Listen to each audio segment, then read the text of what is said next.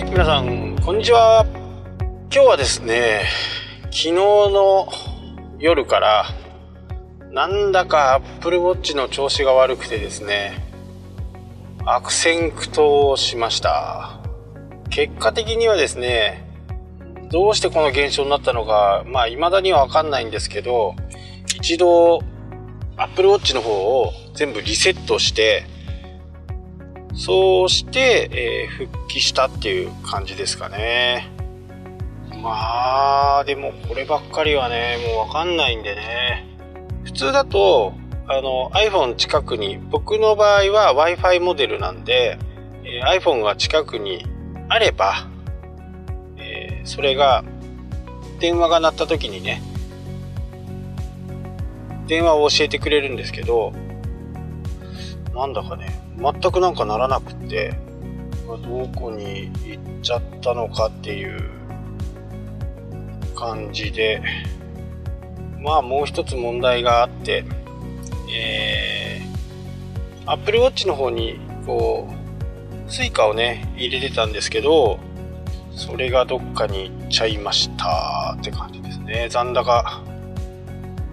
結構あったんですけどね。ただ前回もえー、っと結構この iPhone と Apple Watch を2つ持っている時のえ、Suica のね設定方式っていうのがちょっと複雑で Suica が2枚ないと iPhone と Apple Watch 両方使おうと思うと2台ないとダメなんですよね。2台あ2台 Suica がないと登録できないんですよ。あ登録できないっていうか、えー、Apple Watch 用の Suica と iPhone 用の Suica が必要になるんですよね。でもうね、どこにもつながる、iPhone が、Apple Watch がどこにもつながらなくなっちゃったんで、本来であればね、残高があった分は、一度 iPhone、Apple Watch から iPhone に一回戻してあげて、そこで Apple Watch の設定をクリアにするっていうのが一応基本なんですよね。なので、えー、まあ、誰かにね、あの転売するとか上げるとか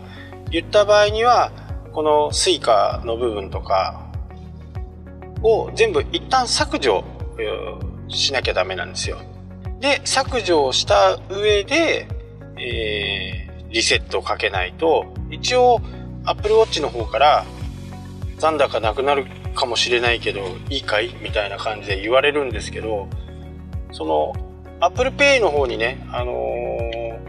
つなげようと思ってももう全く iPhone ともうつながらなくなったんでもうしょうがなくね強制的にリセットした結果今ね手持ちで iPhone がえー、っと Suica のカードがないんでね登録もできない状況なんですけどただこれはもしかすると今ね iPhone の方にも全然その、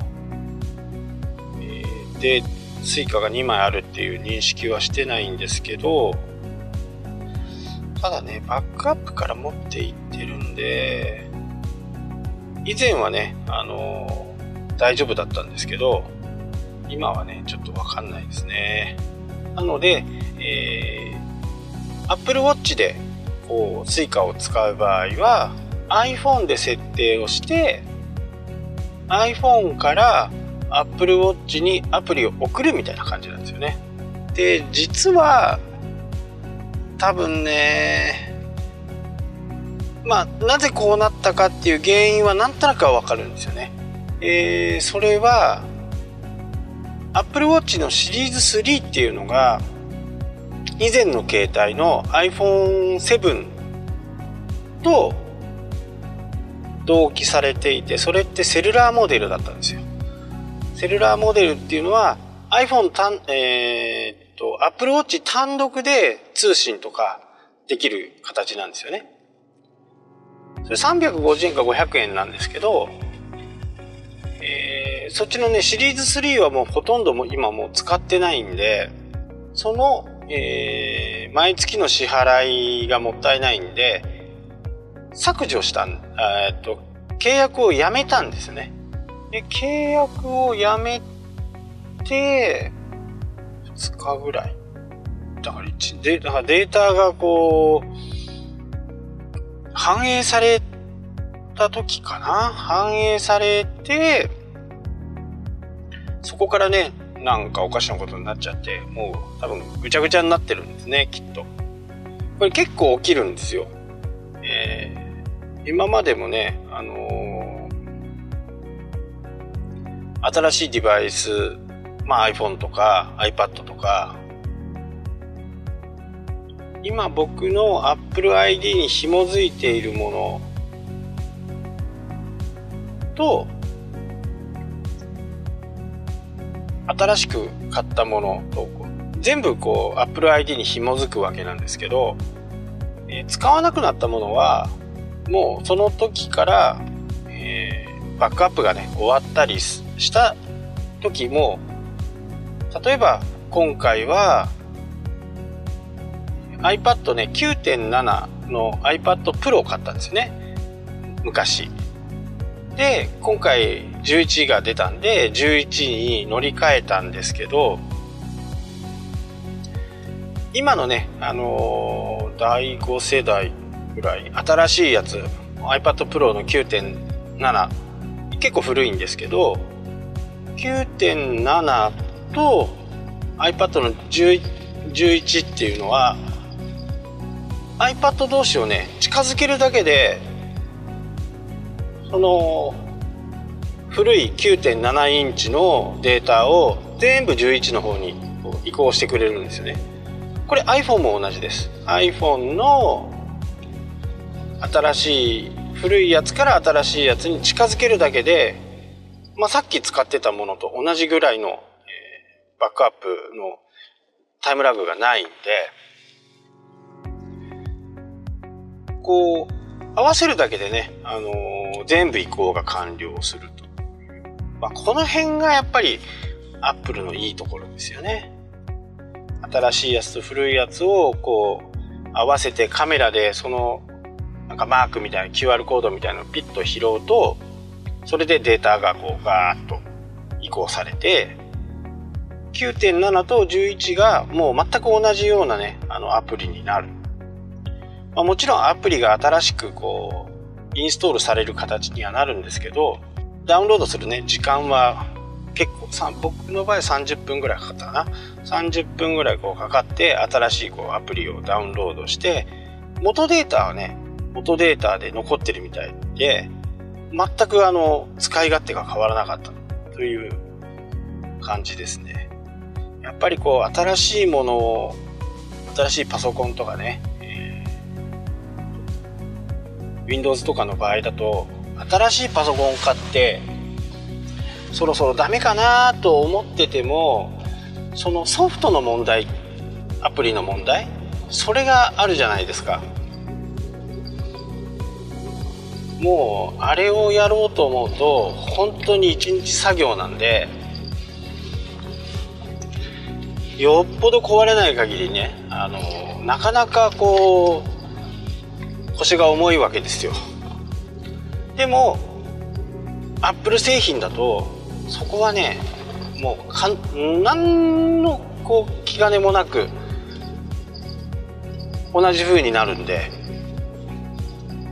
使っているソフトとかそういったものもね全てこうデータが移行アプリが移動ソフトが移動するんでまああまりあってはねいけないですけど万が一どっかで iPhone をなくしたとか言っても今度は iCloud の方にデータが全部入僕の場合 iCloud の方に全部入っているので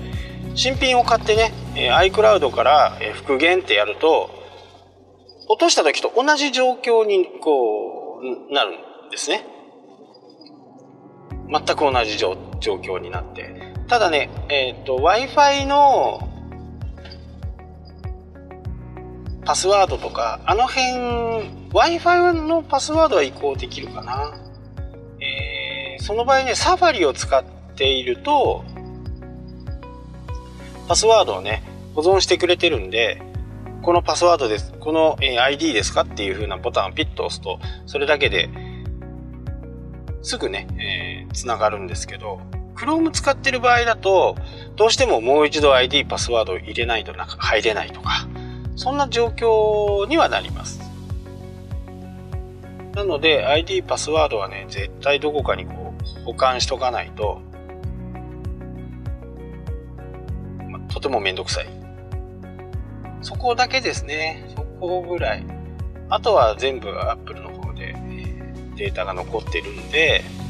こっちからね、クラウドから持ってくる。まあ、ここはね、本当に便利なんですよね。だから、えー、例えばなんか落としてね、壊してしまった。まあ、こんなことはないでしょうけど、車で潰してしまったとか。画面が割れても使い物にならなくなった。と言っても最大言ってもね、あのバックアップにつながっていた時間までは、えー、遡れます。なので昨日の状況にはね、あの戻れる。